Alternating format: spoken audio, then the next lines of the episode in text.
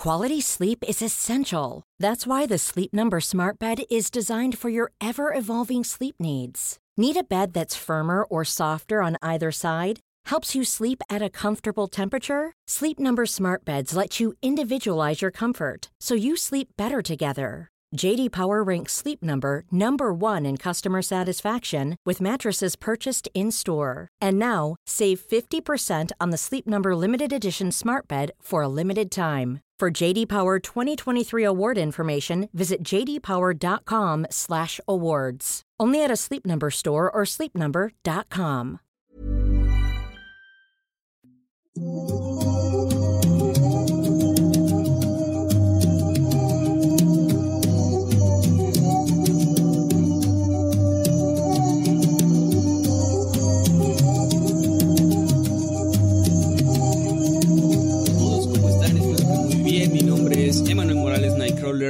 de Noctámbulos, del canal Mundo Creepy, pero aquí estamos en Noctámbulos. Sean bienvenidos una noche más, un sábado más a esta transmisión que esperemos ya sea tradición entre ustedes, que al igual que nosotros, en lugar de salir de fiesta o hacer cosas de gente divertida, O estar en una posada porque es diciembre. o estén en su- eh, que, que básicamente una posada es una peda, pero en diciembre. Es una peda con villancicos. Ni siquiera con villancicos, ya ni siquiera. Bueno, eh, bienvenidos. me, me acompaña el señor Kevin García Másquez. ¿Cómo estás, Kevin? Hola, ¿qué tal gente? Espero que estén muy muy bien. Estoy, la verdad, muy contento de estar aquí con ustedes. Estuvimos viendo ahorita en los comentarios que hay muchas personas que están en vivo por primera vez. Bienvenidos. Ojalá que les guste, ojalá que se queden y ojalá que regresen la próxima semana aquí a la misma hora. Y quienes nos, estén escuchando por Spotify o quienes estén viendo esto grabado, también, eh, si, si quieren y, y si les gustaría estar aquí, recuerden que se hace cada sábado a las 8 de la noche, hora del centro de México, para que, pues, si quieren verlo en vivo, aquí pueden estar y conviviendo en el chat. Para la gente del chat, recuerden que vamos a estar leyendo sus comentarios y superchats al final de esta transmisión para no entorpecer la dinámica entre nosotros. También está, como siempre, el señor, bueno, no como siempre, la semana pasada nos abandonó. ¿Cierto? siento el mucho. señor Little Jimmy. ¿Cómo estás, Jimmy? Muy bien, estoy muy contento, de, muy contento de estar aquí y a la vez lamento mucho no haber podido estar aquí la semana pasada, pero he vuelto y he vuelto en grande, al menos eso creo. Ahorita con el tema que voy a dar, ustedes me dicen si sí o no. Pero estoy muy contento de estar aquí y es curioso que digas que en lugar de salir, a hacer amigos y así, estamos aquí, pues a mí me parece algo mejor estar aquí, pues compartiendo lo que tenemos que decir entre nosotros y también con ustedes como audiencia, ¿verdad? Así que yo estoy bien. Discrepo. eso. No, no es Yo cierto. estoy de acuerdo. Mira, yo estoy de acuerdo porque como podrán ver, eh, el señor Jimmy es blanco y la gente blanca tiene razón. Sí, es cierto. Háganle caso y ya. Es muy bueno, simple. la gente te extrañó mucho, Jimmy. Estuvieron preguntando mucho por ti. Saludos también a Gallo con Tenis y a Pito de Burro, que están ahí como nuestros mods, nuestros moderadores en el chat. Y pues la única razón por la que son moderadores es porque nos mamaron sus nombres. Ya. Si llegas y te llamas Gallo con Tenis, eres moderador. Pero no te pongas pito de burro Es 2. que- no, no, es que sabes que ya hay mucha gente que está llegando y que se pone nombres chistosos para que los agreguemos, pero eh, ya no es natural, o sea, ya no lo están haciendo de manera pues orgánica, ¿no? Ya, Así ya es. es. como que, ah, voy a ponerme un nombre para que me hagan moderador. No, gente, no. Es eh, hasta que llegue alguien como Pito de Burro y como Gallo con tenis, pioneros. el corazón, así. Gente, gente que son, son pioneros en esto, que son exactamente, nos llenaron el corazón, es que van a poder ser moderadores. Eh, bueno, muchas gracias por acompañarnos. Eh, si estás escuchando esto por primera vez, me disculpo por haber arruinado así tus expectativas sobre este podcast que venías a escuchar algo de terror y escuchas cosas sobre gallos con tenis y pitos de burro. Pero bueno, eh, ya creo que tenemos una comunidad muy chida que se está haciendo y, y esto es como parte de. Que por cierto, les, recom- les recordamos Ajá. como cada semana que pueden unirse al grupo de Noctámbulos Podcast en Facebook. Ahí la comunidad ya está creciendo cada vez más, está muy chido, hay memes de cada transmisión, como el de la semana pasada donde se le cayó el pepperoni eh, al señor Emanuel. Sí. Y así, más memes muy chidos, hay cosas eh, también de terror, cosas serias también chidas y todo. Entonces, está muy, muy boni- bonito lo que se está logrando por allá. Así que únanse, Noctámbulos Podcast. en Y ya, ya estamos haciendo, ya estamos llegando a ese punto donde todo son anuncios y comunicados, pero ya les juro que ya vamos a empezar a hablar. les recuerdo que les sí. recordamos, por último, que adquieran Infierno para Inocentes, nuestro cómic, nuestro primer cómic, la primera vez que, que escribimos algo juntos y está, está hermoso, mucha gente ya lo tiene, ya, ya este, está llegando a muchos lugares, a muchas partes del país. Ya está en nuestra ciudad, si eres de Matamoros, Tamaulipas, lo puedes encontrar en Fallout Comics, en la, la tienda está en la calle González, entre 15 y 16, ahí lo encuentras. Dejamos algunos ejemplares firmados, muy poquitos, eran cinco. cinco ejemplares Y firmados y ya se fue uno, ya, ya quedan nada más cuatro, así que córranle. Si están en la Ciudad de México pueden ir a Arena Friki Market en la Friki Plaza. La Friki Plaza Plaza 2. Ahí lo encuentran también. Vayan a Arena Freaky Market en Facebook por si quieren un envío internacional. Si no eres de México y quieres eh, adquirir el cómic, pues eh, puedes preguntarles. Ellos tienen envío internacional. Y nada nacional. más. Y nacional también. Eh, en Mercado Libre lo encuentras. Ve a Mercado Libre, en el buscador pon Infierno para Inocentes y ahí te va a aparecer para toda la República. Obviamente, si no eres de este país, si estás, eh, si quieres envío internacional, pues el envío, el costo del envío depende de dónde estés, así que a lo mejor te sale un poquito caro, pero pues si de verdad lo quieres, estás dispuesto, ahí está la opción. Eh, por lo por ahora, como es un proyecto independiente, no tenemos una editorial, no tenemos este alguien que nos distribuya como en tiendas y así. Así Estamos haciéndolo todo pues por nuestra parte y hacemos el mayor esfuerzo para que todos tengan la opción de adquirirlo. Así que eh, pues córranle, ahí está, Infierno para Inocentes. Hemos tenido buenas críticas hasta ahora, ojalá que así sigan, porque es la primera vez que pues incursionamos en la industria del cómic. Y ahora sí, ya Ahora sin sí. más preámbulos, sin más anuncios, solamente que disfruten Coca-Cola. Nada, no es cierto. No nos pagan. Este, este podcast es patrocinado por... No, ya, ya, ya, es demasiado. Es el podcast con más anuncios que hemos hecho, creo. Eh, lo lamentamos mucho. Pero... Vamos a eh, empezar. Y eh, como es tradición ya el también. castigo. El castigo de no venir, no importa la razón que sea, es que tu tema sea el primero, que abras con, con fuerza este, este podcast. Ok, no hay nada de presión, para nada. Para nada. Señor Jimmy. Señor Jimmy, lo Bueno, escuchamos. Yo vengo a hablarles de un tema del cual no se suele hablar mucho en cuanto se refiere a temas de este tipo, pero he venido yo pues a informarlos, no a informarlos, sino a contarles esta anécdota de las figuras de Acámbaro. ¿Han escuchado hablar de las figuras de No, Acámbaro? no. Bueno, lo vamos a hacer el día de hoy. Entonces, Acámbaro es una ciudad en el estado de Guanajuato, México. Es algo que ocurrió uf, aquí. Es algo que pasó aquí. Es algo que pasó aquí. ¿Ok? Entonces vamos a comenzar con, con este tema y espero que les guste. Todo comienza en el año 1945.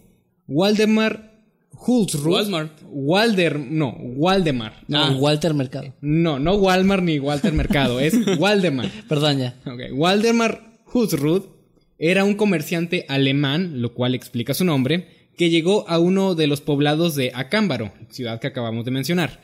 Y en uno de sus recorridos por el Cerro del Toro, el cual está cerca de, de dicha, de dicha ciudad, y siendo acompañado por su empleado Odilon Tinajero, que nombres tan raros, lo sé, encontró una figura hecha de barro que le llamó la atención por su curiosa forma y estilo.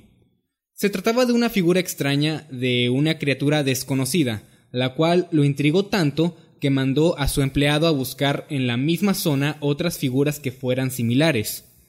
Waldemar acordó pagarle a Odilon la cantidad de un peso por cada figura encontrada. Y recordemos ¿Qué- qué que año era, perdón? Era el año 1945. Ok, el peso tenía un valor mayor al que tiene ahora. Por lo Pero tanto, igual era poquito por una... por una esta- eh, sí, por... Eh, ¿cómo? No sé cómo llamarlo. Es un... Esta- estatuilla, figura. Pues sí, un una hallazgo una arqueológico. Una, estua- una estatuilla. Estuatilla.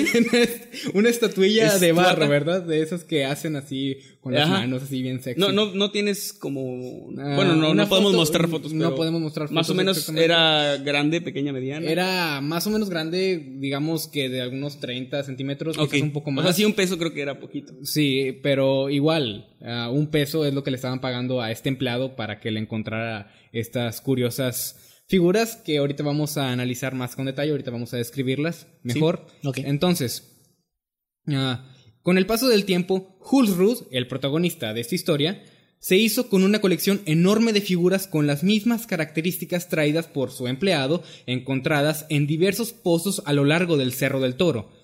Eran alrededor de 30.000 piezas que se Wow. fueron a encontrar. Siendo O una sea que se llevó 30 mil pesos. Pues si lo vamos a ver de esa manera, No estaba tan mal. quizás sí. Y pues le fue bien, pero igual la labor es de ir a buscar las piezas Claro. en lugares pues nada explorados porque se encontraron estas cosas. Y bueno, era una colección enorme. Y todas estas compartían algo en común. Se trataban de figuras de monstruos enormes y hasta fantásticos, de mayor o menor medida, y recordaban grandemente a muchos de los dinosaurios de los que se tiene conocimiento en el día de hoy. Eso está muy Wow. interesante. Ok.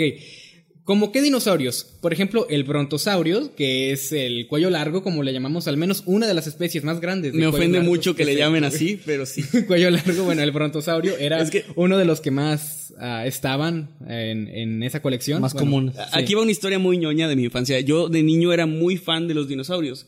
Eh, me- o sea, me gustaban mucho los dinosaurios, me hacían muy chidos. Eh, no sé si por Jurassic Park, pero Ah, por- Jurassic de, Park. de- de algún lugar saqué yo como este amor a, a, a todo lo que tuviera que ver con, con los dinosaurios, seres prehistóricos. Y me acuerdo que tenía muchas em, cómics, revistas, y así que le pedí a mis papás que me compraran, que eran de dinosaurios. Y había, me sabía los nombres de los dinosaurios. O sea, pterodáctilo, brachiosaurio, mastodón, no mastodonte, no. Bueno, Mastodonte, eh, tú, tú sabes. no creo que sea un No, eso no es un dinosaurio. Nada que ver. Es que lo, lo confundí con el. Ah, el que dijiste ahorita, el brontosaurio, no sé por qué. Ok. Bueno, el punto es que también salía la serie de dinosaurios de. La de. Era de Disney, ¿no? De Ajá. los noventas. Sí, sí. Y ahí también, este. me- decían el nombre de los dinosaurios. O sea, no me acuerdo qué especie era Earl Sinclair, pero decían su, su especie. Y me acuerdo que salía, salió la película, bueno, no salió, pero eh, ya es más vieja. Pero los niños empezaron a hablar de la película de Pie Pequeño. Que eran los cuello largo. Que, y me acuerdo que le llamaban a los dinosaurios por como cuello largo, tres cuernos. Y eso como niño ñoño que amaba a los dinosaurios y que conocía sus nombres, me, me molestaba mucho porque yo decía, es que no se llaman así, es, es una tontería. O sea, tú estás manco y no te llamo un brazo. Es, es ofensivo para los Deberías, dinosaurios. deberías llamar a alguien que te manque un brazo. Es ofensivo para los dinosaurios. Tetera. Entonces, me acuerdo que me molestaba mucho que les dijeran cuello largo y así. Y es una tontería. Y ya después, obviamente, ya crecí y ya entendí que era una tontería porque los niños era una manera en la que ellos los conocían. Y es más fácil recordarlos así. Claro. Este, pero era, era un mamador, o sea, era un niño mamador yo. Este, pero. Qué bueno que creciste para hacerte un adulto mamado. Sí, sí, crecí me- y me volví un adulto mamado. Pero eh, me, me acuerdo mucho y, y por... Hay algo todavía que ahorita que dijiste cuello largo sentí el, el apuñalada de, oh, no se llama así. Pero dije su nombre primero. Ajá, bueno, está bien. alguien no, Te- perdono. no, no lo conocía por nombre y pues aquí- digo eso para aquí que queda el story time. bueno, ah, después del cuello largo, ah, continuamos con el Ankylosaurus, que para los que no lo conozcan, es aquel dinosaurio que tiene como una coraza enorme en su, en su lomo y una cola grande con, con una piedra, algún tipo de Sí. roca. Con el, Se peleaban bien con el que pueda, con el que podía pelearse con otros, ¿verdad? Quizás por apareamiento o lo que sea. Bueno, este dinosaurio eh, muy conocido, si lo buscan en, en Google como An- Ankylosaurus, lo van a encontrar de esta manera. Y pues es, este también era uno de los dinosaurios que se encontraban dentro de las figuras que estábamos, que estamos viendo en este momento, ¿verdad? También el estegosaurio, que era el que tenía como que tipo de hojas o aletas en su Claro, espalda, sí, sí. ¿verdad? De esta manera como una curva, eran gigantescos. Y también los Triceratops, que no necesitan, es- no necesitan introducción porque son muy conocidos, los de los dos cuernos. Bueno, tres cuernos. Lo siento. Tricer- Triceratops. el Triceratops. Y el Plesiosaurios. Había muchos de los Plesiosaurios que eran eh, animales marinos, ¿verdad? Eran dinosaurios. Sí, era el monstruo del lago Ness, básicamente. Básicamente, el monstruo del lago Ness, pero real. Y pues estos, entre otras criaturas que no se les relacionan con ninguna otra que se tenga registro, eran las que se encontraban entre todas esta, toda, toda esta colección de figuras de barro. Entonces, ah, también se muestra que en muchas de estas figuras hay personas montando estas bestias Wow. como si imagináramos un universo paralelo donde los dinosaurios convivieron con el hombre o Sí. algo así, ¿verdad? Eso es lo que te da a entender. De hecho, una pequeña aclaración, porque creo que mucha gente sí piensa que los seres humanos Con las caricaturas, por- eh, sí, sí. porque lo ves en los Picapiedra, ¿no? Donde usan a los animales como de una manera bastante cruel, como transporte, como... Ajá. Pero no transporte como montar a caballo, ¿Los sino como montarles un, un- una especie de autobús encima y subirse Sí, ahí. sí, sí. Este, o mezclar, mezclar su, su cemento en un pelícano como lo hizo Homero Simpson. Eh, que el pelícano obviamente no. Bueno, sí. Bueno, este. Y, y este, esta clase de acercamientos a, a la cultura popular de los dinosaurios eh, hace que mucha gente piense que convivimos, pero realmente, am, al menos estas estatuillas parecen demostrar que tal vez sí, o que los antepasados tenían algún tipo de, de conocimiento acerca de estos seres y tal vez se lo imaginaban, no sé. Sí, quizás vamos a pasar a, a la, a la parte de la especulación ahorita que terminemos con la historia. Sí, Y- sí, perdón. y de hecho, no, de Me- hecho me creo que es una, con permiso. De, de hecho creo que es, es una explicación bastante buena, pero vamos a, a profundizar en ella en un Sí. momento, ¿ok? Déjame capturar eso, Millas. Está bien chido porque ese meme es un dinosaurio, de hecho. Contrario a lo que se puede intuir, estas piezas eran siempre únicas y particulares. Incluso aquellas que se trataban de la misma criatura contaban con detalles que las diferenciaban unas de otras, lo cual, independientemente de cualquier explicación, es sorprendente, que sin importar que sean el mismo animal, ah, la, estatuilla ah, tiene detalles que lo diferencian de otra estatuilla que sea similar. Entonces, aquí vamos con la pregunta del millón. ¿Quién las hizo? La parte frustrante es que estas esculturas parecían no tener autor, ya que su estilo y elaboración no parecía no se parecía en nada a los estilos típicos y distintivos de las distintas culturas antiguas conocidas cerca de la zona, por lo que no se pudo relacionar su existencia con nada ni nadie, por lo que su origen, y más importante aún, la razón por la que éstas fueron hechas permanece siendo un misterio hasta el día de hoy. ¿Ok? Con esto ya es suficiente para hacer como algo curioso, ¿no? Algo que Sí. se encontró. Pero resulta ser que todavía hay más. Ok. En el año 1952, el arqueólogo norteamericano de nombre Charles C. D. Peso, así se llama. ¿Peso? Peso, sí, como el peso mexicano, Ajá. peso argentino, peso chileno. Ah, igual, se llamaba Peso, es su apellido. No lo juzguen, no juzguen a quien A- sea. a don Peso. A don Peso, a don Peso. Bueno, esta persona visitó a Waldemar para Espera, espera, espera. Una pregunta. Si tenía un hijo y lo cargaba y luego lo bajaba, bajaba de peso. Qué mal chiste, vamos a continuar. Perdón, es- lo tenía que decir. tenía- así le dio risa a Jimmy. Ya. Bueno. Si alguien se ríe, ya. Ignóralo, Jimmy, continuemos con Bueno, la historia. Visitaron a Waldemar para admirar de cerca a estas peculiares figuras, ¿verdad? Eh, hablamos del arqueólogo norteamericano que lo visitó. E incluso intentó comprar algunas de ellas al ver a Odilon Tinajero, el empleado de, de Waldemar, cuando lo vio extraer unas cuantas piezas del Cerro del Toro. Pero Waldemar se negó porque consideraba su hallazgo como un patrimonio de la humanidad y que no se debía hacer nego- no se debía que Ok, de hacer o sea, negocios Él con él. tenía. O sea, no quería usarlos para hacerse rico ni nada, más bien era meramente arqueológico su. Qué chido. Sí, su así, hallazgo para así él. es como él lo veía y hasta sus últimos días él sostuvo esta postura. Sin embargo, durante la estadía Como Stephen Hawking. Como Stephen Hawking. Continúa, perdón. Sin No, embargo, bueno. durante la estadía de este Ah. arqueólogo americano en Acámbaro, se encontró con otro arqueólogo, quien no tenía ningún tipo de aprecio por Odilon o por Waldemar, y este le dijo al norteamericano que todo era un fraude, que precisamente era Odilon Tinajero junto a sus hijos quien esculpía las figuras para su jefe, sacando provecho económico de su ingenuidad. Claro. Ok. ¿Ok? Por lo que, cuando Charles, hablamos del arqueólogo norteamericano, volvió a su país, publicó un artículo un año después en el cual ah, catalogaba todo este asunto como un fraude, como algo que, pues, como lo que pasó, ¿verdad? Como que el empleado estaba sacando provecho de, de la buena fe de su jefe. Entonces quedó así durante un tiempo, hasta que en el año 1955 el profesor de historia Charles Hapgood, estando interesado por las excavaciones de Odilon y Waldemar, pese a las, a las conclusiones de aquel ar- arqueólogo estadounidense, decidió realizar un estudio siendo objetivo e imparcial sobre toda esta colección de figuras.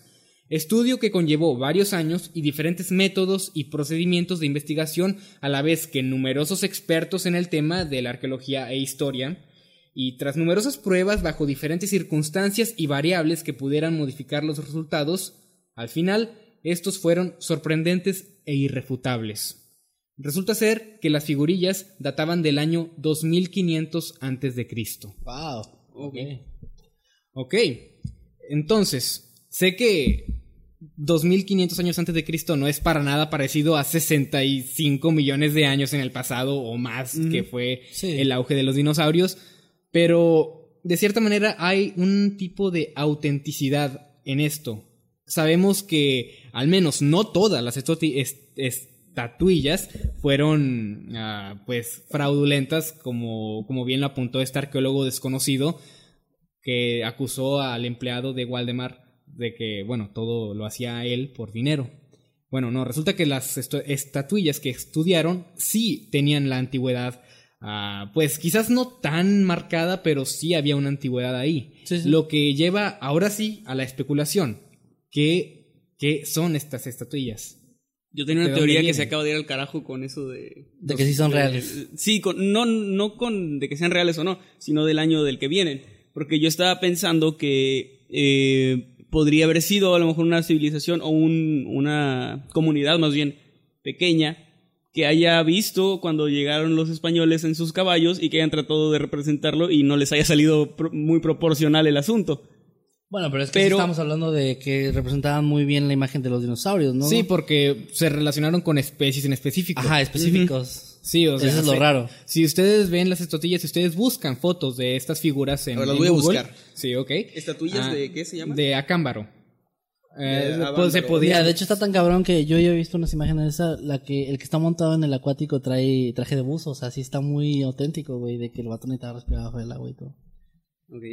O sea, es realmente sorprendente la cantidad de detalles que son. Perdón, es que las estoy viendo y sí, eso es un triceratops, no, no, no es un caballo mal hecho. Ok, ahí les va. Ya hablando en serio, perdón por los chistes malos. eh, ahí les va. Yo creo que, y he escuchado hace, hace no mucho, escuché una discusión al respecto. La gente tiende a asumir que los antepasados que tenemos de hace miles de años eran de alguna forma como muy ignorantes. O sea, tenemos como esa idea de, ah, primitivos, ah, antiguos. eh, sí, te lo imaginas a alguien de hace 3000 años y, pues dices, no manches, si hace 200 años la gente no sabía nada de electricidad, ¿qué van a saber los de hace 2500 años, no? Pero la verdad es que eran muy inteligentes, eran civilizaciones súper desarrolladas que fueron pioneras en muchas cosas que ahora utilizamos, las matemáticas, eh, bueno, un chingo de cosas. Eh, la arqueología, sobre todo la arquitectura también, son cosas que, que la gente subestima de que a, huevo tuvo que hacer, haber sido intervención de los ovnis, porque no hay forma de que los seres humanos lo hagan. Es como, estás subestimando una civilización entera que, que hizo cosas Imagínate grandiosas. partirte la madre durante tanto tiempo para hacer unas pirámides y que los antepasados y tú, porque ellos duraban cientos de años haciéndolas. O sea, había gente que veía una parte de la construcción y moría y de, viejos y ya.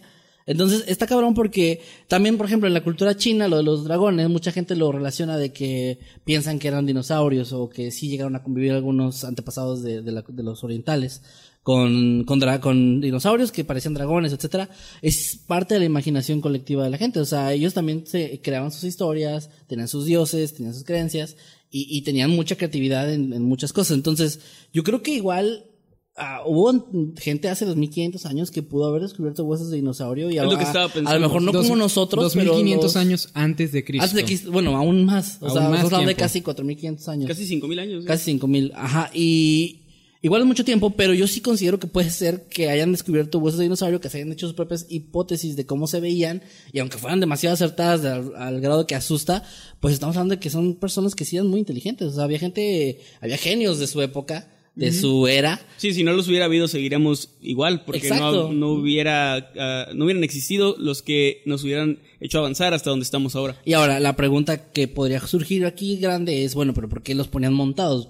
Montábamos caballos, montábamos muchos animales. Bueno, es que los caballos sí llegaron ya con, con los europeos, por eso se me hace muy extraño. Bueno, llegaron, o sea, sí. O, o sea, no, no tengo idea, pero tengo entendido que aquí en o sea, donde estaban los mayas y, y bueno, los, todas nuestras civilizaciones no antiguas, eh, tengo entendido que no había ningún animal al cual montar tal cual. ¿No había como vacas o algo así? No, eso también viene de Europa. Ah, ok, porque entonces no había ni siquiera ningún tipo de animal que se pudiera... Ajá, por eso mi teoría iba más de la mano con que habían visto a los españoles a caballo, porque de hecho hay como historias que no sé si sean ciertas de, de que cuando vieron por primera vez a los españoles cabalgando creían que era un solo ser, así como una especie de centauro, por decirlo así.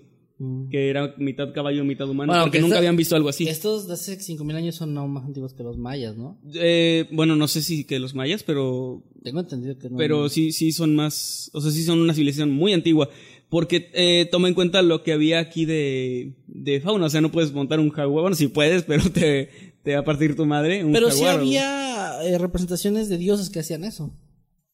O sea, dioses que em, montaban animales o que eran animales. o que eh, tenían cabeza de animales. Bueno, ajá, que eran como mezclas. Entonces, a lo que voy es que igual no se me hace tan descabellado que se les Sí. pudiera ocurrir de que, oye, mira, este animal se podría montar así y hacer las figuras.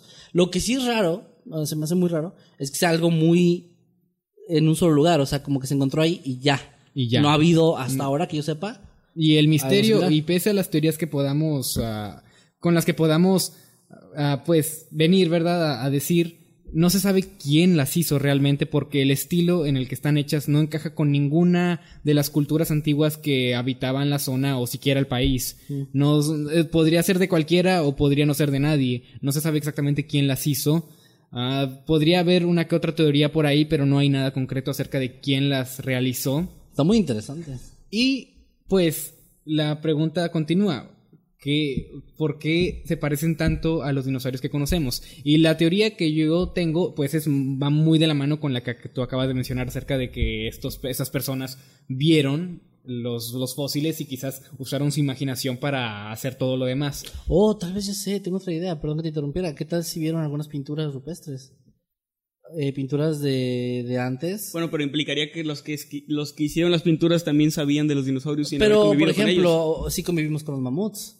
Claro, sí. Y, y no digo que los hayamos montado, pero sí puede que se haya la imaginación de... ¿Había mamuts aquí? Sí. No sé si aquí, pero me refiero que sí había animales grandes. O sea, si había algún animal que te pudieras, que se te pudiera ocurrir montarlo. Alguien, alguien se le ocurrió primero eso en algún lugar que se hizo popular, pero no creo que haya sido el primero ni el único. O sea, o sea, alguien lo popularizó, pero es que es algo muy. Se te ocurre, ¿no? Está muy extraño cómo terminamos hablando de que, ah, de que alguien en algún momento popularizó el montar mamuts.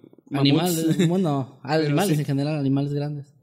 No sé, pues es una idea nada más. Me parece muy interesante y voy a, a pasar probablemente la noche en vela investigando al respecto por mi fanatismo poco sano hacia los Se me hace raro que dinosaurios. no supieras al respecto, con lo fanático que eres. Eh, pues no sé, es que realmente yo era muy fan de, De los niño. dinosaurios de niño, o sea, cuando, Cuando era eres, muy ni- niño. cuando eres niño no te pones a buscar, ah, las figuras de Acámbaro. o sea, Ajá, sí, no, creo a que, creo eso. que si me hubiera enterado de esto, eh, porque es que yo ya de, no sé, después de los 10 años no me puse a investigar nada más sobre dinosaurios ni nada, entonces, si me hubiera topado con esta noticia en cualquier otro momento, creo que igual me hubiera puesto a, a investigar. Claro. Pero está muy interesante y se me hizo un tema muy chido. Bueno, como una pequeña conclusión a este tema, ah, puedo decir que se hizo un museo eh, con el nombre del, del protagonista de esta anécdota. ah, ya ni se me fue. Walmart.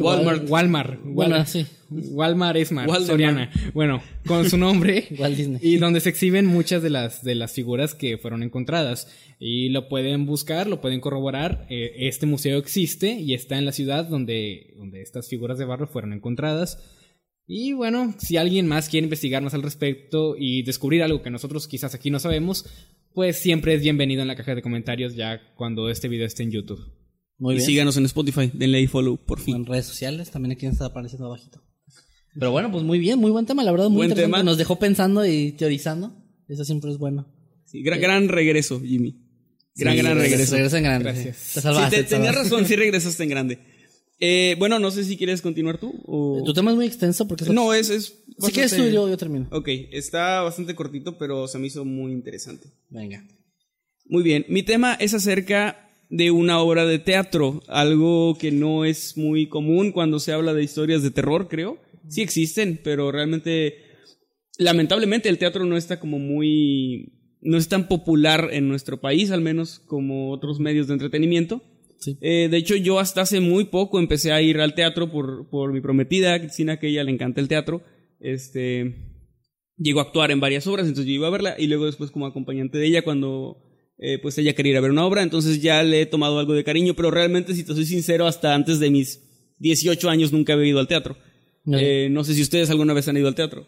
Ah, creo que una vez allá cuando estaba en la secundaria y te, te obligan a ir. Sí que te obligan a... Bueno, creo que sí habré ido entonces en el kinder o así. Pero por gusto, Pero digamos. obligado, sí. No, este, ya por gusto tiene muy poco que empecé a ir, pero es un medio muy, muy interesante y muy... eh, Pues está muy chido porque ves a los actores ahí tienen que transmitir todos Está los muy sentimientos. sí. Está muy bien. Pero bueno, esta obra eh, probablemente la conozcan. Es la obra de La Dama de Negro. Ok. Sí. no sé sí, si, si la Ok. ubi- Bueno, a ti te gusta la película, ¿no? Sí, de hecho. Ubico la película, más Bueno, no una obra. existe una película, no recuerdo de qué año es, con Daniel Radcliffe, que es eh, Harry Potter. Me para parece los que es 2010, creo. Bueno, no, no es tan antigua ni tan reciente. Sí, como ponle unos 10 años, puta madre, eso sí es antiguo. Bueno, 2020 este, pasó. recu- es que recuerdo 2010 como que, ah, tiene poquito. Pero bueno. Los noventas fueron As- hace 30 años. Así es cuando uno envejece, ya cállate. Eh, bueno, la- esta película también tiene una secuela malísima, por cierto. La fui a ver al cine y Ah. es, es terrible. No, no, no vayan, no la vean. Bueno, no, el cine también ya Ya cómete la maldita naranja. Ah, sí, bueno. El, el punto es que esta obra está basada en una, en una novela, igual que la película.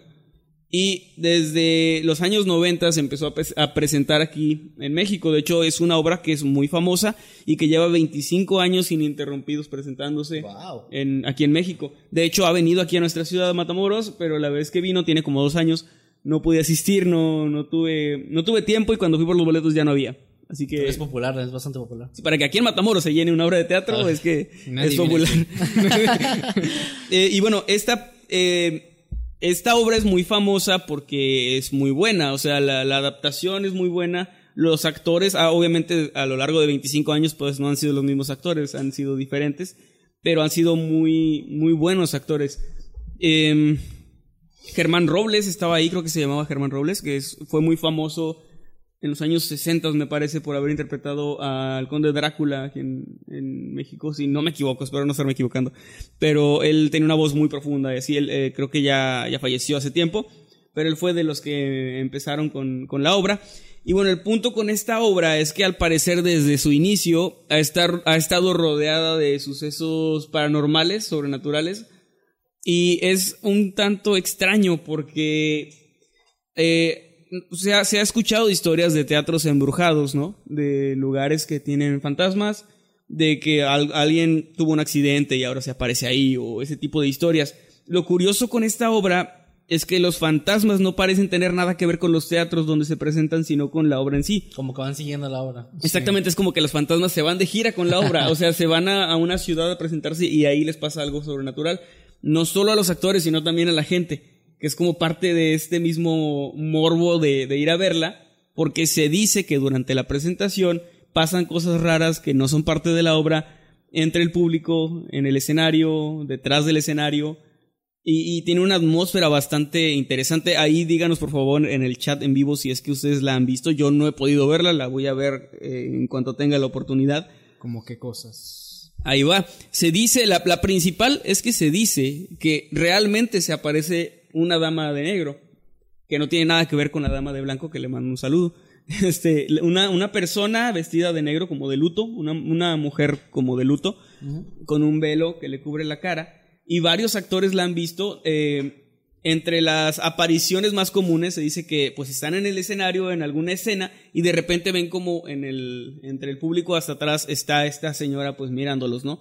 Así como eh, observando la obra. También la han visto caminando detrás entre la gente eh, y mucha gente Entre la gente. o- entre y- la gente, sí. Y la gente no se percata de que. mucha gente acabando la función eh, les dicen, oigan, es- estuvo muy chido el detalle de que ande la actriz caminando entre el público, ¿no? Bien Yeah. proactivos los Y, y ellos, de hecho, creo que en ocasiones sí se ha llegado a hacer eso, no estoy seguro. Para darle Pero, más misticismo. supongo. Sí, sí, eh, obviamente todo, todo también tiene, tiene que ver. De hecho, hay una teoría al respecto que diré al final. Este, pero mucha gente también dice como, wow, este, había dos damas de negro, o sea, la del escenario y la que estaba atrás como haciendo este... Flotando. Ajá, la que estaba atrás flotando detrás de mí. Este, no, pero sí la han visto. Y, y los actores también. De hecho, hay una anécdo- anécdota de un actor que estaba detrás del escenario y en ese momento le tocaba a la actriz que hacía de la dama de negro salir. Entonces él la ve que está ahí y le, le dice, oye, ya, ya te toca salir.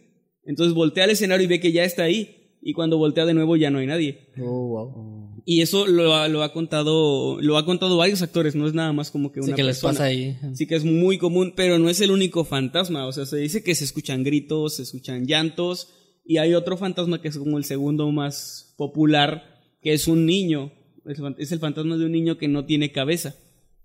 Incluso se, se dice que hay gente que ha tratado de, de fotografiarlo y así porque es muy común que aparezca. Y, e incluso este niño aparece en el escenario.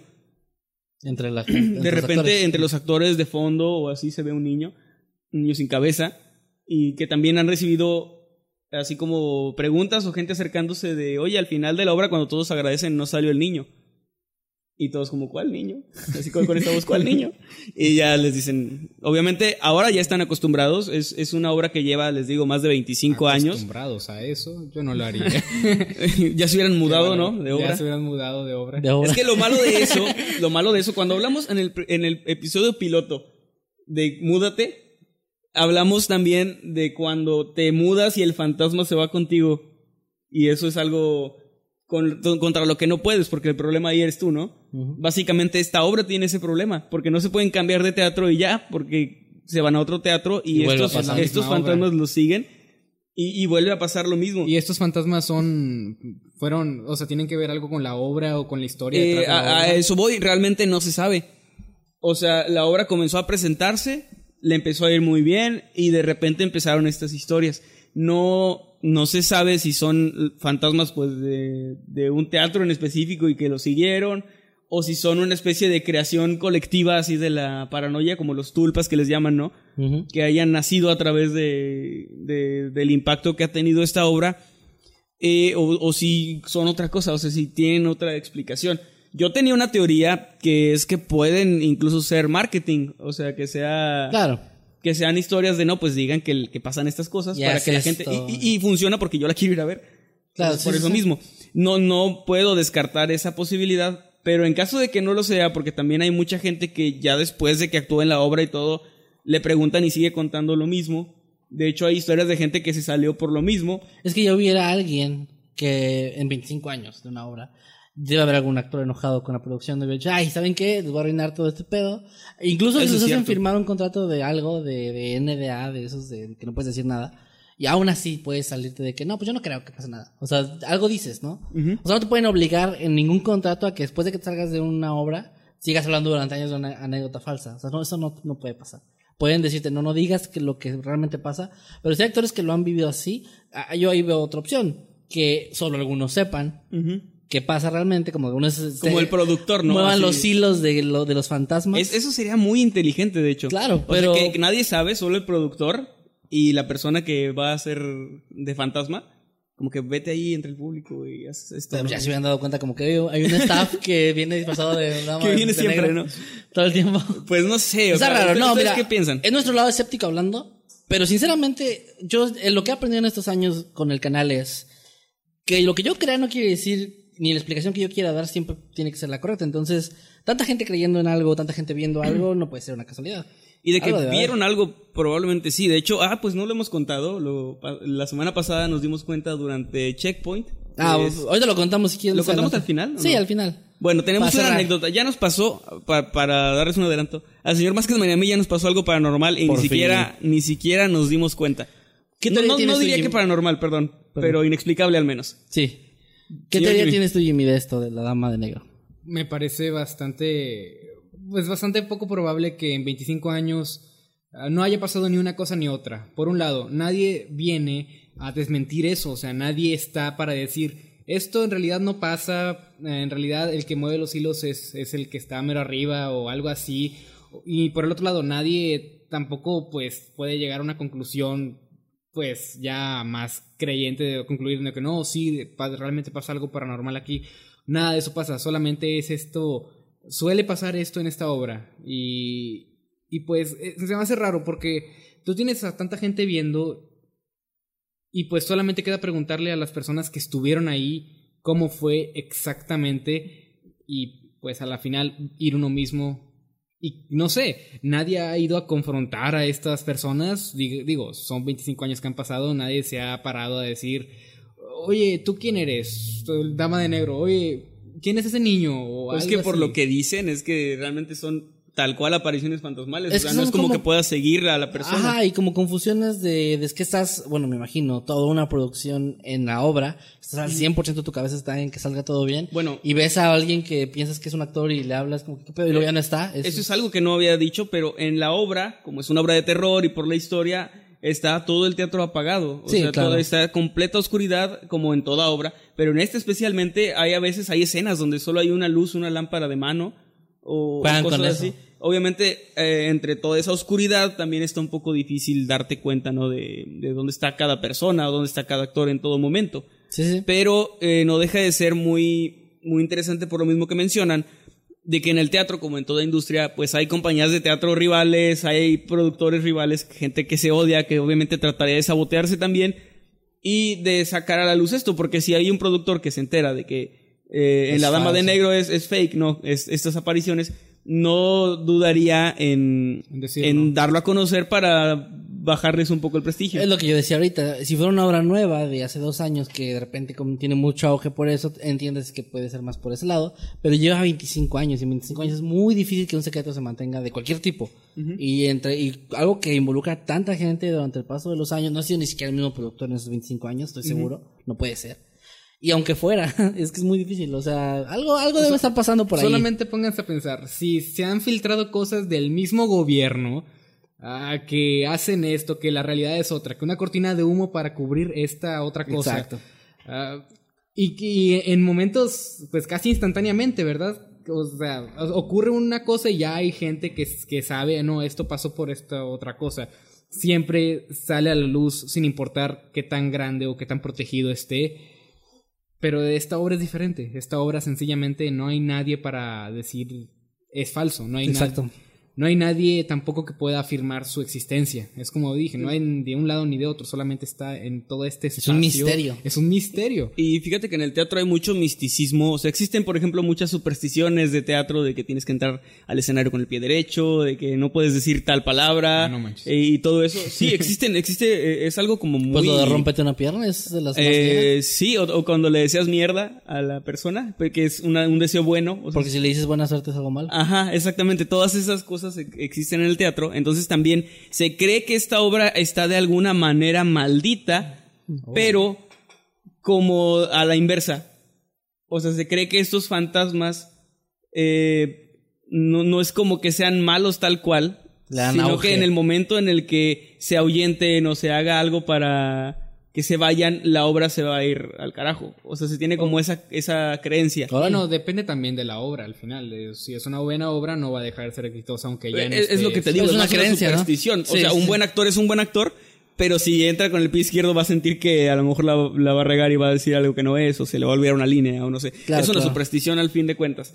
Pero está muy interesante todo esto porque hay como toda una obra mística y el hecho de que sea una obra, de que no hay, creo yo que no hay como en una película que puedes regresar el cuadro y ver, tú tienes que ir a verla para, para comprobar si es cierto y si no pasa nada, aún así no es, no es prueba de que de que en todas las otras presentaciones tampoco pasó nada, ¿no? Y qué feo. Imagínate, tú quieres ir a ver la obra por, por un lado para ver la obra y por otro lado para ver si está ocurriendo algo extraño ahí. Pero estás pagando tu boleto y es como que, "Ay, yo quiero ver la obra, mejor me voy a centrar en la obra. Sí. Y, y pues si pasa algo, quizás solamente lo viste y queda otra vez como había algo ahí, ¿no?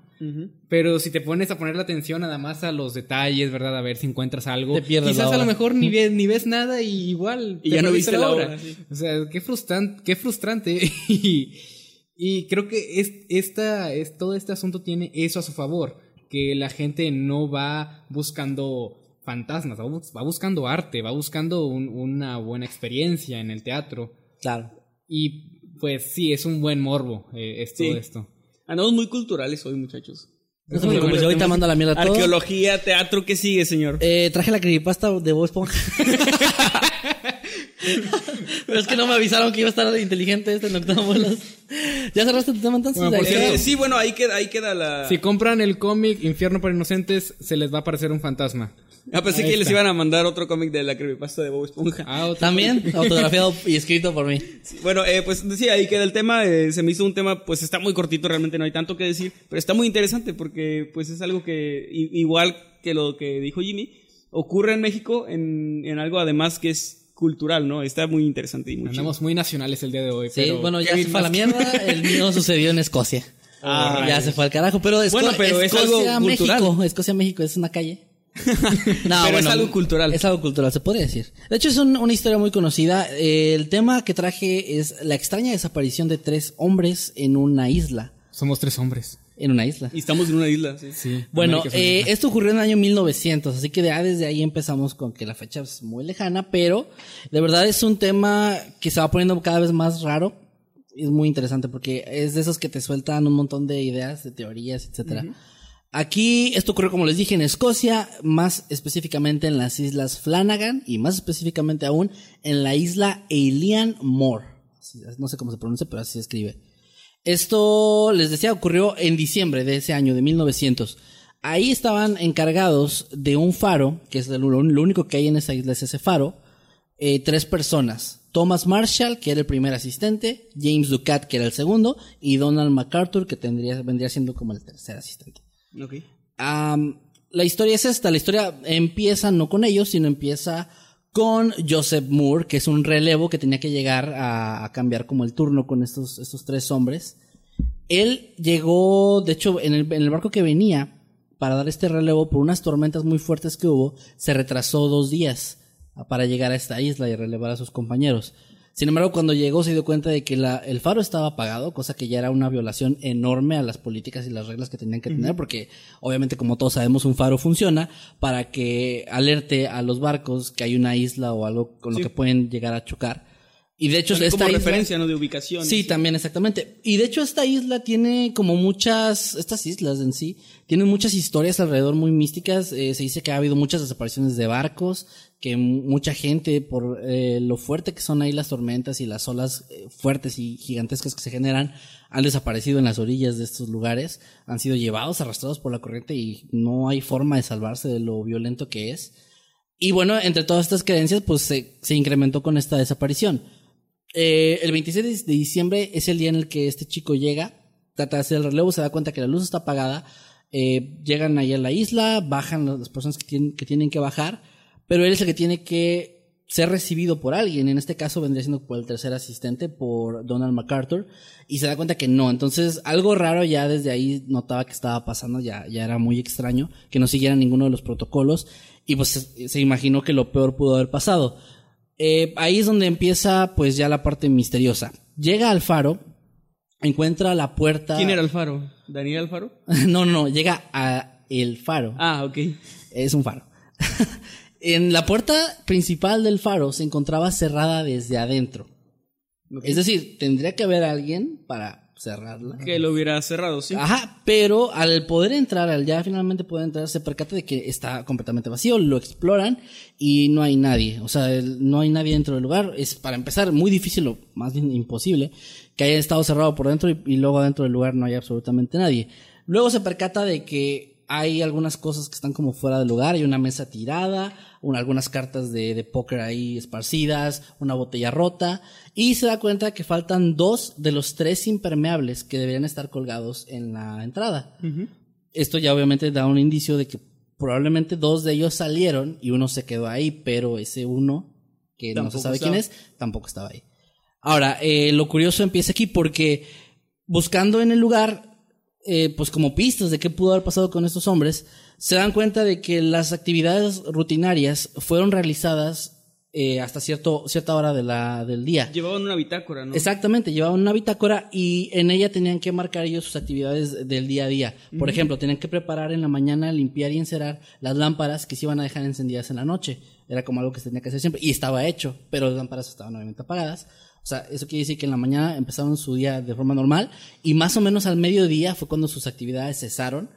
Y ahora sí, este chico trató de buscar la bitácora para encontrar qué fue lo que pudo haber pasado, tratar de rastrear como los pasos. Déjeme buscar, aquí tengo los, los notas de lo que decía. Am, ok, las actividades diarias, ah, también venían ahí las incidencias, o sea, si algo sucedía fuera de lo normal, tenían que anotarlo ahí y si lo hacían. Estas llegaban hasta el día 15 de diciembre, o sea, el 15 de diciembre era la última vez que se había escrito algo en esa bitácora. Empezaba lo interesante el 12 de diciembre, donde Thomas Marshall, el segundo ayudante, había descrito fuertes vientos como nunca los había visto en 20 años. También cabe otra cosa que es importante resaltar de esta historia. Los tres eran hombres altamente experimentados, de hecho la zona era muy difícil, era un lugar bastante peligroso, entonces no mandaban a cualquier novato ahí a, a vigilar porque pues, podían ocurrir accidentes y se supone, según lo que se conocía de ellos, eran personas impecables en su trabajo, eran, eran completamente responsables, no tenían faltas de ningún tipo, ni incidentes, ni nada similar, que pudieran denotar que a lo mejor algún descuido provocara este, todo este claro problema. que no tenían faltas, vivían ahí. No, imbécil, no faltas de que no están, bueno, Ah, de ortografía. yo sé que hay mucha gente inteligente y, y entendió perfectamente. ok, entonces como les decía, llevaban el registro que marca que el día 12 de diciembre, este, este hombre, Thomas, describe fuertes vientos como jamás los había visto en 20 años. Después apuntó que James Ducat, el que era el farero jefe, estaba muy, muy callado, más de lo usual, y que el tercer ayudante, que era William MacArthur, o sea, como el de rango menor, había estado llorando durante mucho tiempo. Esto es extraño escribir eso en una bitácora. Es exactamente, era algo muy inusual.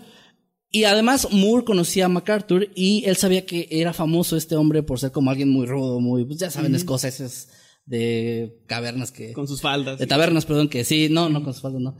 Pero bueno, es que para ellos era rudo la, la falda y la gaita. Sí. bueno, el punto es que sí era un tipo que se supone que era como muy rudo, o sea, era como, no te lo imaginas llorando, no te lo imaginas alguien que se quiebre tan fácil. Y aún así estaba esto anotado en la bitácora. Luego al día siguiente, el 13 de diciembre, estaba anotado que la tormenta todavía seguía y que los tres hombres habían estado rezando constantemente porque tenían mucho miedo de, que perdieran la vida por, ah, por, lo fuerte y lo violenta que estaba la tormenta. La última entrada estaba fechada el día 15 de diciembre, como mencioné antes, y decía lo siguiente. La tormenta ha terminado, el mar está en calma, Dios reina sobre todas las cosas. Sin embargo, algo no encajaba, pues los registros oficiales de, la zona no habían detectado ninguna tormenta como las que estos hombres describían en la bitácora durante los días que habían sido señalados en el cuaderno. De hecho, el mar había estado muy tranquilo hasta dos días después del 15 de diciembre. Es decir, el 17 sí se registró una tormenta muy fuerte que empezó ese día y duró, eh, duró varios días después que, que, fue, como les mencioné antes, lo que retrasó el barco de Moore para poder llegar a tiempo y relevar a sus compañeros. Entonces no cuadraba ahí lo que ellos estaban diciendo. O sea, las fechas en las que ellos habían estado viendo una tormenta, sintiendo una tormenta y teniendo mucho miedo, en, en tierra no estaban presenciando nada de eso. Ok, eh, el, el, de hecho, este faro era, parece entonces, un faro nuevo, llevaba apenas un año en funcionamiento y como les decía, ya tenía muy mala fama la isla de ser peligrosa. Entonces, ya ahí se empezaron a hacer como las teorías de qué les pudo haber pasado, pero eh, lo extraño eran las circunstancias. Para empezar, era completamente prohibido que salieran los tres al mismo tiempo del faro. Eso ya era una regla que no debían, eh, por ninguna razón y de ninguna forma, incumplir porque pues obviamente el faro era algo muy importante y además precisamente porque si alguien se ponía en peligro o le pasaba algo, el otro tenía que estar ahí para poder avisarle al siguiente barco que llegara. Entonces era extraño, ¿por qué, ¿por qué habrían salido los tres al mismo tiempo? O en este caso, por lo que indicaban las vestimentas, dos, y uno donde estaba. O sea, ¿qué había pasado? De hecho, incluso se llegó a hacer teorías tan alocadas como que algún nave los había, los había llevado, que había involucrados alienígenas o cosas similares. Incluso había una, una, teoría que era un poco más plausible, de que habían llegado piratas a la isla, habían llegado por ellos y los habían secuestrado, pero eso seguía sin encajar con el estatus del lugar, lo que habían escrito, las fechas que no coincidían con lo de la tormenta y lo de los impermeables, porque se llevarían los impermeables están siendo secuestrados, ¿no? O sea, no, no tiene sentido. Ok, eh, como les decía, esta isla pues ya tenía de por sí... ¿Todo bien? ¿Qué pasó? Oh, rayos. El celular cayó. muy bien. Eh, muy bien, ok. Ah, lo que sigue de esta historia es que pues ya eh, Moore avisa a todos los demás. Rastrillan toda la isla, o sea, los buscan en todos lados a su alrededor y tú, no encuentran ningún indicio, no encuentran... No hay cuerpos. No hay cuerpos, no hay ningún barco cerca o naufragios de algún barco, no hay nada. registros o al señales de que hubo algún barco, alguna... Nada, no encuentran absolutamente nada, todo parece estar normal, simplemente los hombres parece que se desvanecieron. Ok, Ah, bueno, muy bien. Había otro detalle aquí importante. En la sala de operaciones había una silla que estaba tirada de tal forma que parecía que una persona que había estado sentada ahí se había levantado de forma muy rápida. La, sala de operaciones estaba hasta arriba, donde se ve todo. Entonces, tal vez esta persona vio algo afuera que lo hizo levantarse apresuradamente y tratar de huir pero pues igual, las teorías eran como, trataban de armar el rompecabezas, pero era casi imposible por la poca información que se tenía. Y la poca información que se tiene no encaja. Es como que por un lado tienes la bitácora que decía, esta tormenta es, la peor que he visto en 20 años, y por otro lado tienes las afirmaciones pues que se saben, ¿verdad? Eh, en esos días las aguas estaban tranquilas, estaban tranquilas. No se puede salir los tres al mismo tiempo. Bueno, Uh, quizás no salió, no salieron todos al mismo tiempo, quizás solamente salieron dos y uno se quedó, pero el otro, ¿dónde está entonces? Es como que todas las, pie todas las piezas que se tienen ya son pocas de por sí, entonces estas piezas no pueden encajar de ninguna manera y es literalmente imposible hallarle sentido. Esta, este detalle de la silla fue la que creó una de las teorías que durante un tiempo fue, fue la más fuerte, que decía que a lo mejor al- algo había llamado la atención de, de estas personas. Habían salido dos de ellos y que el tercero había visto desde la sala de operaciones una ola muy fuerte o olas Oh. muy fuertes que estaban a punto de llevarse a sus compañeros y- e intentó salir corriendo para avisarles sin éxito y de hecho en el proceso pues también, También fue llevado. también fue es una de las hipótesis más fuertes, pero les repito, hay detalles que no encajan. ¿Por qué la puerta estaba cerrada por dentro entonces? Sí, no, no la puerta estaría salido. abierta de par en par, igual si hubiera llevado un impermeable o por las prisas no se lo lleva. Y no era alguna Pero- de, no era alguna de estas puertas que puedes, o sea, cerrar por dentro, la cierras y luego la dejas abierta, pero luego si la cierras es como Como la de aquí de la oficina. Al parecer, al parecer, al parecer no, porque fue uno de los detalles que más eh, desconcertaban a los que estaban tratando de hacer como una explicación del asunto. O sea, si hubiera sido algo tan fácil de explicar como eso, que hubiera sido como, bueno, cerraron la puerta por fuera, pero no, o sea, había algo, no, no especifican qué, pero había algo que dejaba muy en claro que había sido cerrada por dentro. O sea, no había forma. al- tal vez era de las que se cerraban con el. ¿Cómo se llama? Con un seguro, martillo, ¿no? Con un eh, seguro. Sí, bueno. El, o con el un palo, luego tenían que levantar y ponerlo ahí. También Bueno, tal vez. Estás hablando de hace más de 100 años. Y bueno, A, a mí aquí- me, ah, no, perdón, No, no, no. me desconcierta un poco. Creo que la única cosa que me hace un poco de ruido, eh, obviamente todo está muy extraño, pero eh, en la credibilidad de la historia es la bitácora, porque se me hace muy extraño que lo escribas de manera tan poética. Digo, yo he llevado bitácoras de enfermería, que es muy diferente, pero no escribes tus sentimientos ni quién está llorando, no, escribes lo que está pasando Exactamente. en el terreno técnico. Pero creo Sí. que a estas alturas ya no están viéndolo de, la- de manera técnica. A estas alturas solamente es algún tipo de desahogo en la bitácora. Puede ser. Puede ser, pero te recuerdo que eran hombres experimentados, muy experimentados. No eran cualquier novato que no haya visto una tormenta en su vida. Ellos habían estado en el mar, habían estado en otros faros, o sea, era gente que ya había vivido con... Igual, ellos mencionaban, o bueno, mencionaban en la bitácora que era la tormenta más grande que habían visto en su vida, pero aún así es difícil ver cómo se podrían quebrar tanto. Ahí va el detalle importante y el que podría cerrar de alguna forma esta historia, aunque las inconsistencias no dejan, pero que ya da una respuesta un poco más clara. Se decía que había testigos que un mes antes de estos acontecimientos, en el mes de noviembre, habían visto, ah, déjame ver el nombre exactamente de quién era. Ah, ¿quién era? ¿Quién era? Ok, vieron a Ducat en la parte de la civilización, en la parte del pueblo, y que lo habían escuchado quejarse del sitio, quejarse del faro, como que ya estaba harto del lugar, que ya no, no quería estar ahí, que haría lo que sea por desaparecer de ahí, pero no, no tal cual, ¿verdad? pero sí que no quería estar.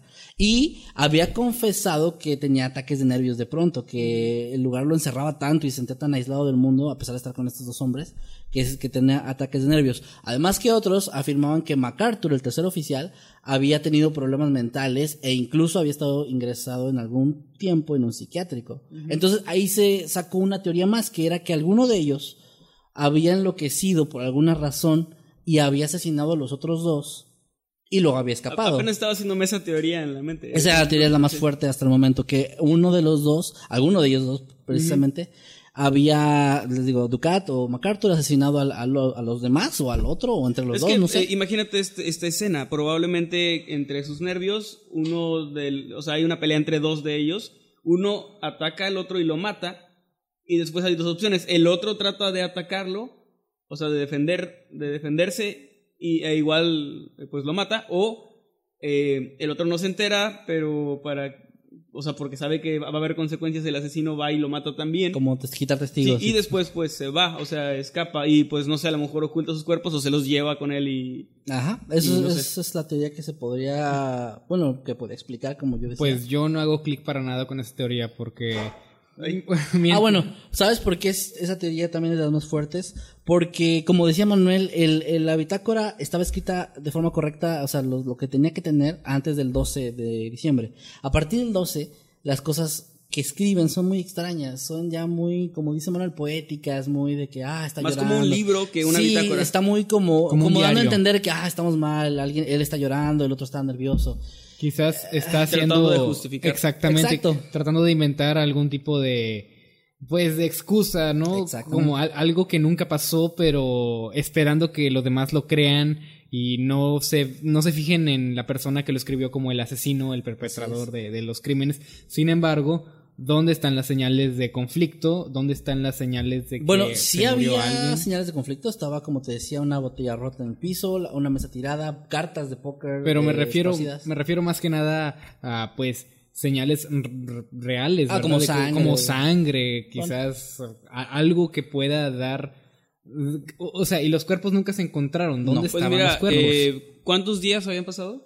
¿De qué?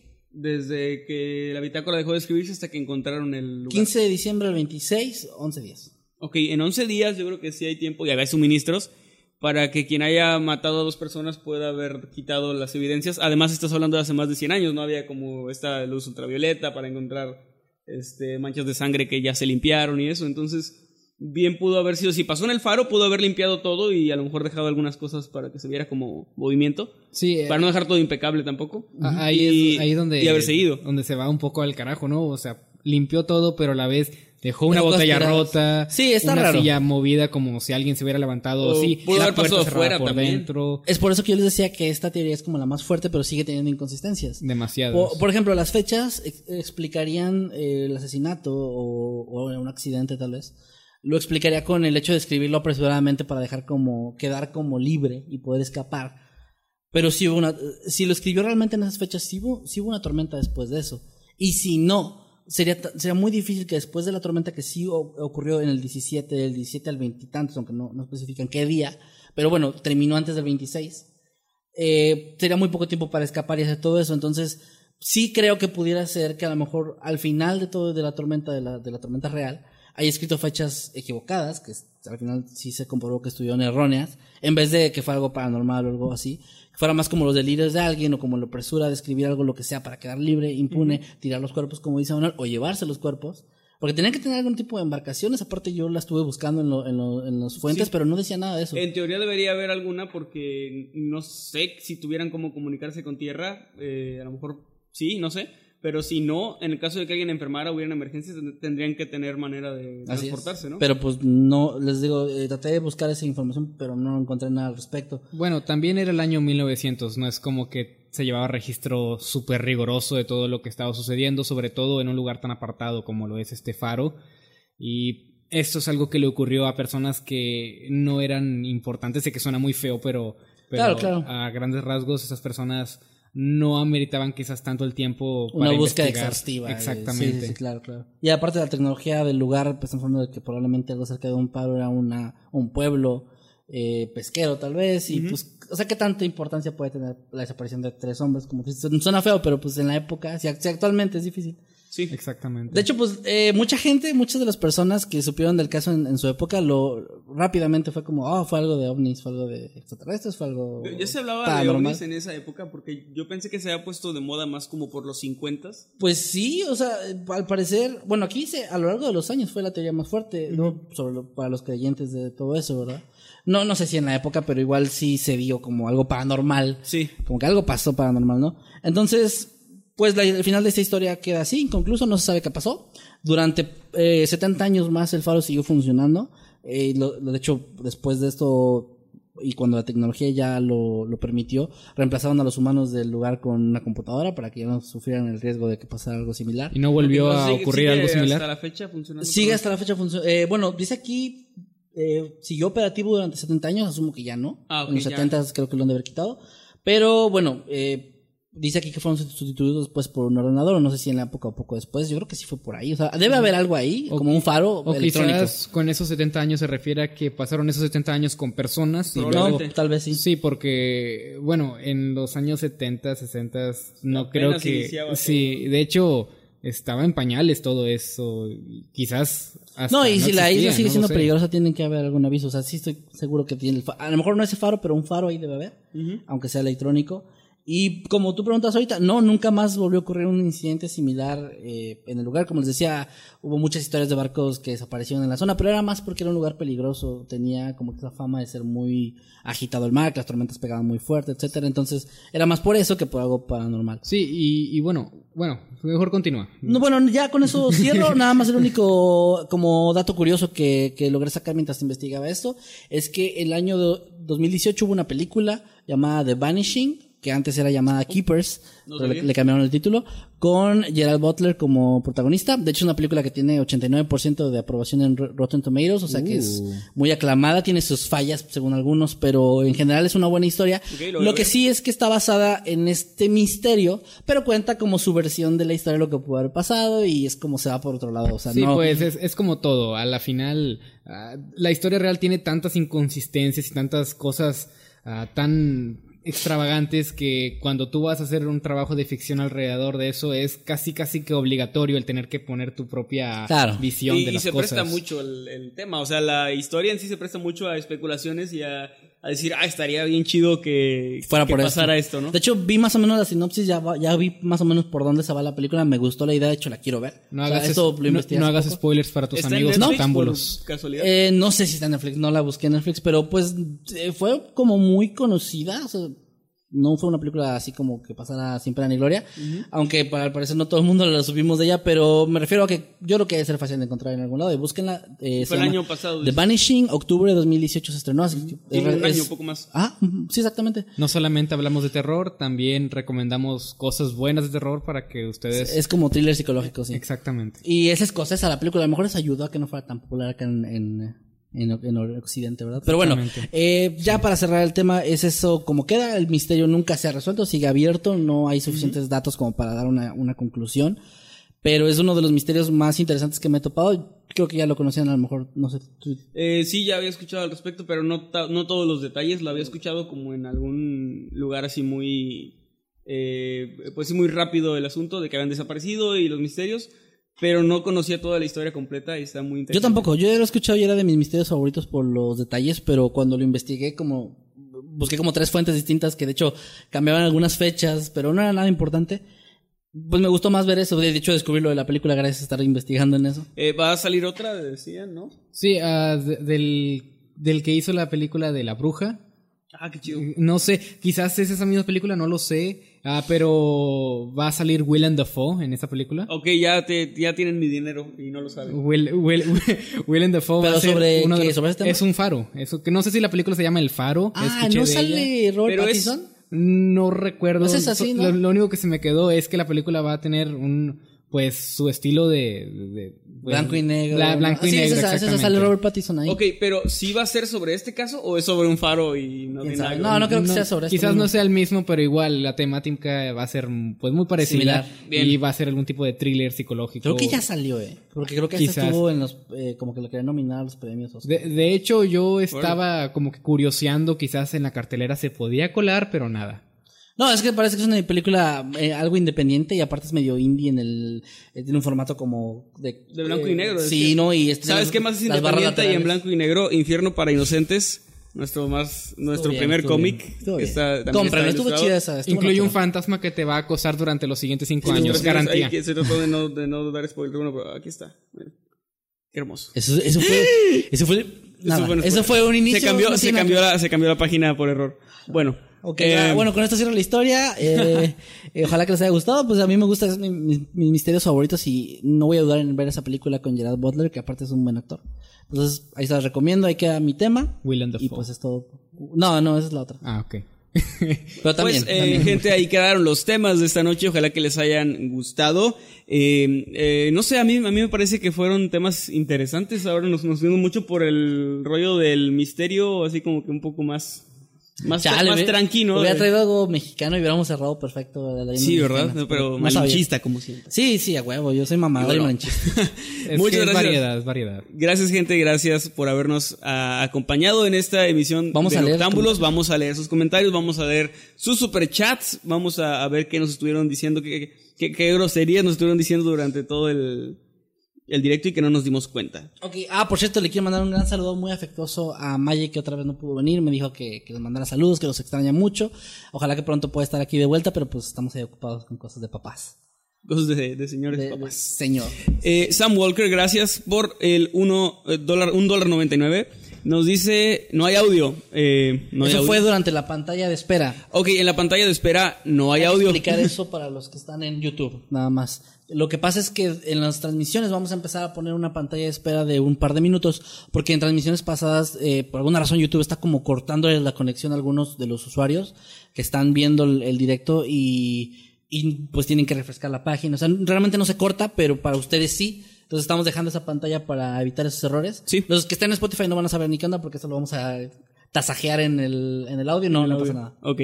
Muy bien. Sam Walker de nuevo nos da un dólar 99 y dice saludos Maye, Eddie y Crix. Es que saludando al, al staff Al sí, que está sí. detrás, ¿no?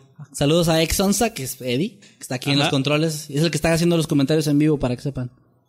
Es el que está comentando todo. Eh, es nosotros. Con cuentos fakes. ¿Quieres leer los, los Sí, aquí eh, Rafael, Rafael FJ Rafael, nos mandó 5 dólares, no dice nada, pero muchísimas gracias Rafael Gracias, por esa Rafael. aportación. Gustavo, eh, Gustavo Toya nos da, creo que son 20 pesos argentinos, creo. Y eh, nos dice saludos al clon de Jimmy y para ustedes también. El clon de Jimmy porque dijiste que lo habíamos matado en el anterior. Ah, es cierto, no me acordaba. Bueno, sí, ahí está el clon de Jimmy. ¿A poco me Ah, mataron? No me acuerdo. No, no, no, nada. Rafael, FJ Rafael otra vez nos mandó dos dólares y dice, me gustaría que ustedes compartan algo de lo que escribí. Eh, pues generalmente no compartimos historias de la gente, pero si nos mandas a nuestro correo de arroba mundo creepy contacto, tu historia, eh, pon tu nombre aquí, el que tienes para poder leerla, te podemos dar retroalimentación o lo que sea. Si son casos reales como el que hubo de Rafael, Ajá. lo podríamos llegar a hacer, no prometemos nada, pero gra- igual gracias por tu Sí, de hecho, también eh, una disculpa, pero no podemos eh, decirles, ah, manden su historia a tal lugar y la vamos a narrar porque no podemos asegurarlo. Sí, es muy algo difícil. difícil, así que lo que podemos hacer es darles nuestra opinión y ojalá que la valoren. Mira, Gustavo. Toyan volvió a mandar 20 pesos argentinos y nos dice, les deseo un muy buen fin de año y un mejor 2020. Muchas, muchas gracias. Vamos a tener especial de Navidad y no sé si de año nuevo también, pero de Navidad el sí. especial de Navidad ya sería la otra semana, ¿no? Creo que sí. Creo que pues sí. es que ya estamos en épocas de Ya, ya, ya, está- se pasó súper rápido. Sí, ya sería la otra semana, precisamente. El Posada sábado ponen 21. aquí. Posadiki. Tal vez el 28 hagamos el de año nuevo, no, no sé, no nos hemos puesto de acuerdo, ya les avisaremos la próxima semana si va a haber o no. Y Ah, ahora sí- dice, no dijeron qué pasó con la anécdota de lo que les pasó. Es cierto. Ah, claro, vamos a contar Vamos a eso, vamos a contar eso. Eh, Jimmy tampoco sabe, así que... Bueno, la semana pasada en Checkpoint, que es otro, otro canal donde hacemos streaming justo después de Noctámbulos, bueno, casi justo después de Noctámbulos, eh, nos juntamos ahí eh, varios amigos que tenemos canales de terror, pero nos juntamos a hablar de cosas que no son de terror. Eh, para los que no lo sepan, hace ya tres semanas, dos o tres semanas, nos fuimos ah, de viaje, fuimos a Cancún, eh, mis, los que van a ser mis damos, mis padrinos en la boda y yo. Eh, una especie de despedida de soltero, pero bastante tranquila. Y estaba Pride, el orgullo del operador, estaba Herdunkelheit del canal Herdunkelheit y Ciudadano Z del canal Ciudadano Z. Y pues también este señor Masketman y yo. Eh, nos quedamos allá en un, en un departamento que rentamos, estaba todo muy chido. El caso es que en Checkpoint, la semana pasada, nos pusimos a contar toda la anécdota de lo que pasó, todo súper, eh, pues gracioso, ¿no? Tirándole todo a lo gracioso, nada de terror. Pero ya casi al final de la transmisión, que duró como tres Déjame horas. contar esa parte a mí. Bien, bien. Fíjense, ahí les va. El, el- al final de la transmisión empezamos a platicar como ya literalmente lo último del viaje, que fue la última noche que pasamos en ese departamento. Ajá.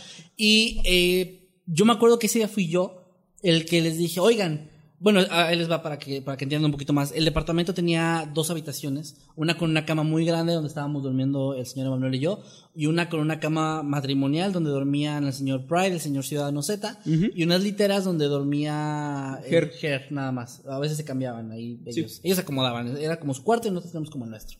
La última noche les dije, oigan, hay que dormir todos juntos. Y primero nos fuimos todos a tirar en la cama grande, en la cama que no cabíamos. Nos tomamos una foto, no cabíamos bien. Y fue como, bueno, vamos a dormir en el otro cuarto. Y ahí había una hamaca. Entonces, a mí me tocó dormir en la litera de abajo junto con el señor Ger. Él- tú te dormiste arriba. Ciudadano y Pride se durmieron en la cama matrimonial. Y yo, les digo, me tocaba con Ger, pero Ger hizo así como de que, ¿qué? ¿Por qué me va a tocar con alguien? No sé qué. Entonces, yo, Ajá. yo me hice el ofendido y me fui a la hamaca a dormir. Y él se quedó ahí. Pasó media hora, no me pude dormir, ya todos estaban quedándose dormidos. Me levanté porque me sentía algo incómodo y aparte tenía como esa sensación de que me iba a caer de la hamaca. Y me fui a la otra habitación, cerré la puerta, me fui a la otra habitación, me acosté y ahí me quedé dormido. Ger era el que se tenía que levantar más temprano porque tenía que estudiar para un examen que tenía. Y, y se levantó a esa hora y me fue a ver ahí. O sea, él, él fue, me despertó, yo le pedí que me despertara, me quiso despertar, no pudo, pero yo estaba acostado ahí donde yo recuerdo haberme ido a dormir. Ahora, mientras estábamos hablando en Checkpoint, ¿has contado Sí, tú? estábamos contando eso y entonces me acuerdo que dijiste eso de que te fuiste a la otra cama y yo le dije, no, güey, te fuiste a acostar ahí conmigo porque yo me acuerdo que estaba eh, durante esa noche, estaba dormido y de repente alguien se acostó y volteé y eras tú. Y fue como que, ah, pues este güey no, no quiso estar en la hamaca y se acostó aquí. Ok, eso estuvo raro, ¿no? Porque se supone que en tu línea de tiempo tú te fuiste a acostar al otro cuarto y en ningún momento fuiste a acostarte ahí eh, donde No. yo estaba. No, no. Oh, En mi historia, él se había ido a acostar ahí. Y aquí es donde se empieza a poner más raro. Porque en ese momento en la transmisión sale Ciudadano Z. Que dice no. Que dice, no, Kevin fue y se acostó conmigo. Pero ahí- eh, Porque eso- yo volteé y vi que estaba ahí en la cama. Y lo raro es que dijo, y todos estamos con, pero tú te dormiste con Pride. Y dijo, Sí. no, es que yo me... Y le dice a Pride, oye, tú te levantaste en la mañana como a lavar la boca o algo, ¿no? Ajá. Y dice Pride, no. Y yo fui el último, dice Pride, yo fui el último que se levantó, de hecho. Sí. Y dice, Ciudadano, pero yo te vi, yo me levanté, volteé, vi a Kevin aquí al lado y me acostado y luego volteé a ver hacia la puerta. Estaba parado Estabas Pride, tú ¿no? parado ahí y yo pensé que te estabas lavando la boca y dije, ah, es el, el viejo, que así se dice. Es el viejo y se volvió a dormir. Entonces, ahí está la historia. Emanuel me vio, eh, ¿será una emergencia? ¿De qué están No hablando? lo creo, no están, no están marcando, pero. Llevan dos veces que no marco. lo- bueno, ahorita vamos a Ahorita. Este. Ok, la, la- la historia es esto. eh, yo nunca estuve acostado con ninguno de los que dicen que estuve acostado. Y ellos, tanto Manuel como Ciudadano Z, me vieron acostado al lado de ellos. Sí. Y hasta Ciudadano Z vio a Pride parado, que eso nunca pasó.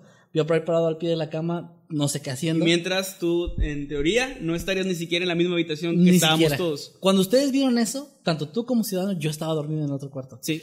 Y fue como, en vivo estábamos como, espérate, espérate, ¿cómo? Es que eso nunca lo habíamos hablado. Porque a ti, No. a ti se te hizo como Y normal. es que, es que no lo habíamos hablado porque ya había pasado una semana de que regresamos de Cancún, ya estábamos aquí.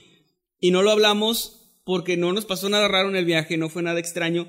Y para mí fue como que, ah, pues este güey se vino a acostar aquí y seguí durmiendo. y para cuando me levanté ya no estaba. Es Y como que cada quien tenía una versión del- de lo que pasó. Sí. Y era como que X, todo estaba normal, pero. como no sabíamos lo que los demás habían Sí, visto. exacto. ¿Y pues, por qué iban a preguntar? ¿Por, ¿Para Claro, qué? o sea, Sí, sí. imagínate que tú ves que está aquí el cómic, ¿no? Entonces, Ah, el cómic. no vas a la salida de, de aquí de la transmisión a decirnos, oye, ¿qué, qué onda? ¿por qué el cómic estaba ahí en medio de la no, mesa? ¿no? mira, algo más normal. No, no, o sea, no que, que vea. Crickstar aquí. Que. Crickstar está en el cuarto, ¿no? Y luego, no sé, ya no está. Sí, y no, no te preguntas por qué estaba. Porque ya porque, siempre. pues es normal. Y luego tú platicamos otro día de que, oye, Crickstar ni vino. Ah, exactamente. Ajá, Ese algo tipo- así. algo así tendría que haber pasado.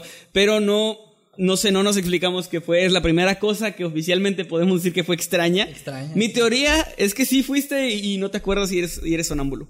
Es- es no, teoría. y es que también eso. Yo era sonámbulo de niño, pero ya desde hace muchos años que no lo soy. Yo hubiera espantado a Maggie en varias ocasiones y estoy seguro que no lo soy.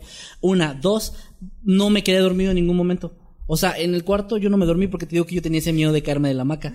Entonces me estaba moviendo y fue como dos veces sentí como que me caer y dije, no, ni madres, me voy a dar un madrazo y les voy a dar material de risa a estos cabrones. Sí. Entonces dije, no, me paré y me fui a la media hora, güey, pero estuve despierto todo el rato. De hecho, escuché a varios de ustedes roncar. Eh, perdón, Elena CC nos da 30 pesitos y nos dice, están diciendo que existe un Masked verso.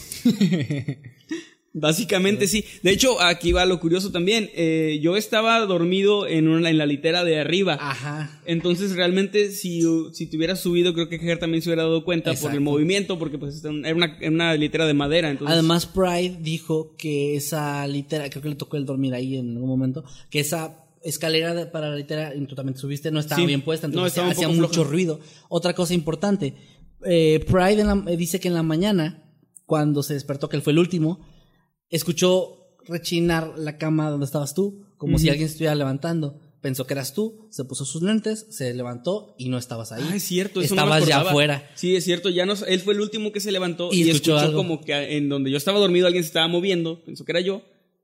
Y Ya cuando se y levantan- ya todos estábamos en, en la sala. Eso lo contó hasta el final, sí, pero... eso lo contó al final. O sea, y ahí va, o sea, obviamente sé que muchos van a decir, oh, a canales de terror juntos les pasa algo paranormal, qué raro.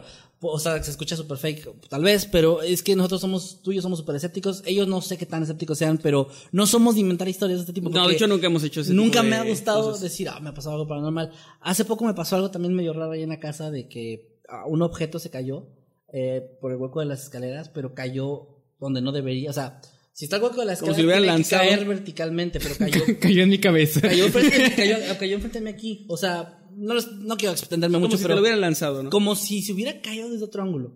Ok. O sea, porque aparte cayó y cuando golpeó el piso y todo, yo me fijé dónde pegó. Imagínate que pegó aquí en la mesa, pero la, el hueco de la escalera está de este lado. Es como cae un objeto hacia acá si el hueco está aquí. O sea, no tiene sentido, bueno, algo así. Pero fue esas cosas que dices, algo debe haber pasado. O sea, le buscas explicación. Pero dos personas O viendo no lo algo, haces, sencillamente no Bueno, le das fueron tres importancia. personas. tres personas viendo algo en el mismo lugar y luego tú que eres súper escéptico que nunca has inventado pendejadas de ese tipo. Sí, de hecho O- nunca en la vida he, o sea, he llegado a decir que me pasó algo. Es la primera vez. Sí. Y lo curioso es que yo fui el único que no estaba en el cuarto. O sea, el que aparecí con él, aparecí con el otro, Es y yo no estaba ahí. Yo, yo, yo les dije ahí en la transmisión, si hubiera visto, ah, si yo volteo y veo que alguien está junto a mí, Alguien que no es ninguno de ustedes, pues obviamente me voy a asustar y voy a gritar o qué sé yo, a, a- tal vez a incluso atacar a quien esté ahí porque no, o sea, estás dormido y de repente ves a un desconocido. Emanuel, pero pues Emanuel el poderoso. Los voy a No, no, no, no, no, ta- el no digo- no dije que el iba a hacer algo. O el sea, guardián de la puerta. Emanuel se levanta, No, se no dije que le haría daño, o sea, trataría de hacer algo, pero no, no voy Se a, a levanta, lograr se nada. y rompe la puerta. Sí, sí. No, bueno, pero lo curioso es eso, que no fue alguien desconocido, o sea, to- y todos, no es como que yo vi a, a Pride y Pride vio a Ciudadanos, o sea, todos te vimos a ti, y eras el único que no estaba. Y raro, de habernos dado cuenta en ese momento, creo que le hubiéramos preguntado a la señora que nos rentó el departamento así como que, oiga, y aquí que no ¿No se aparece un raras?" gordito? Y no se aparece así, es, no se aparece este güey. Ah, olvidé, decirles que en la noche sale un hombre a, a ir a por, por comida o algo. Y ahí vive, pero no le hagan caso. Imagínate que haya un fantasma igualito a ti, güey, y que cuando llegáramos a, ahí a rentar la señora te vea y dice como que, ¡ah! El fantasma. Y se vaya corriendo. Con razón se aventó de la ventana cuando llegó. ¡Ah! Yo pensaba que era tradición de Cancún. Oh, diablos. Y bueno, Bueno, pues, pues ahí ahí, queda ahí nuestra, nuestra pequeña anécdota. Este, creo que ya no hay superchats Lo que no ya no hay este para leer, ¿no? Nuevos, no, ok, ya fueron todos. Muchas gracias por los que estuvieron mandando superchats. Gracias a todos los que estuvieron en vivo. Gracias a los que nos están escuchando en Spotify. Síganos, por favor. También recuerden que pueden seguirse, eh, unirse, perdón, al grupo de Facebook que está como Noctámbulos Podcast con el mismo logo que tenemos aquí en los videos. Y pues creo que es todos los anuncios que tengo por ahora. Muy bien. Eh, sus redes sociales, señor Másquez. Mis redes sociales me pueden encontrar tanto en Twitter, como en Instagram, como en Facebook, como en Tinder, como en High Five, como en, en Metroflog, como arroba Kevin Maskedman. OnlyFans. Por, por favor, por favor, síganme. Este, por favor, síganme. No, no tengo muchos seguidores. Eh, señor Jimmy. Ah, pues a mí me pueden encontrar tanto en Instagram como en Twitter, aunque en Instagram no, he publicado nada todavía, ah, como el Jimmy YouTube, así como se escucha. El Aquí está Jimmy apareciendo YouTube. abajo, como quiera. está apareciendo aquí abajo. Ahí están las redes siempre presentes. Y en- también en mi canal de YouTube, Little Jimmy, me pueden buscar, donde pueden encontrar contenido relacionado con videojuegos y cosas muy similares a eso. Y bueno, a mí me encuentran tanto en Twitter como en Instagram como arroba Emanuel-Night y pues ahí nos estamos eh, viendo, me mandan algún mensaje si tienen alguna duda o algún, alguna sugerencia también, ahí eh, pues trataré de leerlos y pues, eh, pues creo que ya no hay nada más que contar por ahora. Creo que no. Nada más, no sé si va a haber checkpoint, yo creo que sí. Ahí s- chequen el canal de checkpoint, chequen nuestras redes sociales, ahí va a haber el aviso si es que hay transmisión el día de hoy. Y pues ya sin más que agregar, no sé si tengan más que agregar ustedes, chicos. No, nada por el A mí me gustó mucho esta transmisión, gracias por haber estado, gracias por toda la gente que se unió, gracias a Exonsac. Y pues nos vemos la próxima semana entonces. Nos vemos, adiós, que estén muy Con el bien. especial de Navidad, ahora sí. Especial de Navidad la próxima semana. Preparen sus- Síganos, denos follow aquí en Spotify. Este, estamos, llegamos al top 100. Entramos al top 100 esta semana. Ojalá Ah, que, sí. que nos mantengamos en esta semana también, en esta semana que viene. Gracias a todos en Spotify y los que nos están dando follow. Ya creo que vamos ahí por los 5000 followers, que está bastante chido. Y pues nada, nos vemos la próxima semana. Esto fue Noctámbulos. Adiós. Chao. Adiós, cuídense mucho, gracias por estar.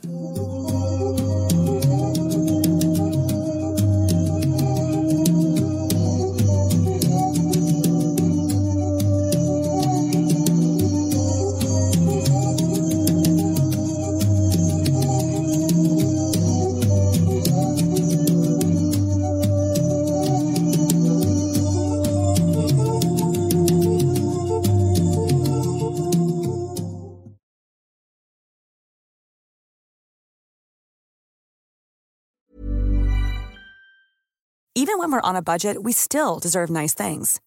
Quince is a place to scoop up stunning high-end goods for 50 to 80% less than similar brands. They have buttery soft cashmere sweaters starting at $50, luxurious Italian leather bags, and so much more. Plus, Quince only works with factories that use safe, ethical, and responsible manufacturing. Get the high-end goods you'll love without the high price tag with Quince. Go to quince.com slash style for free shipping and 365-day returns.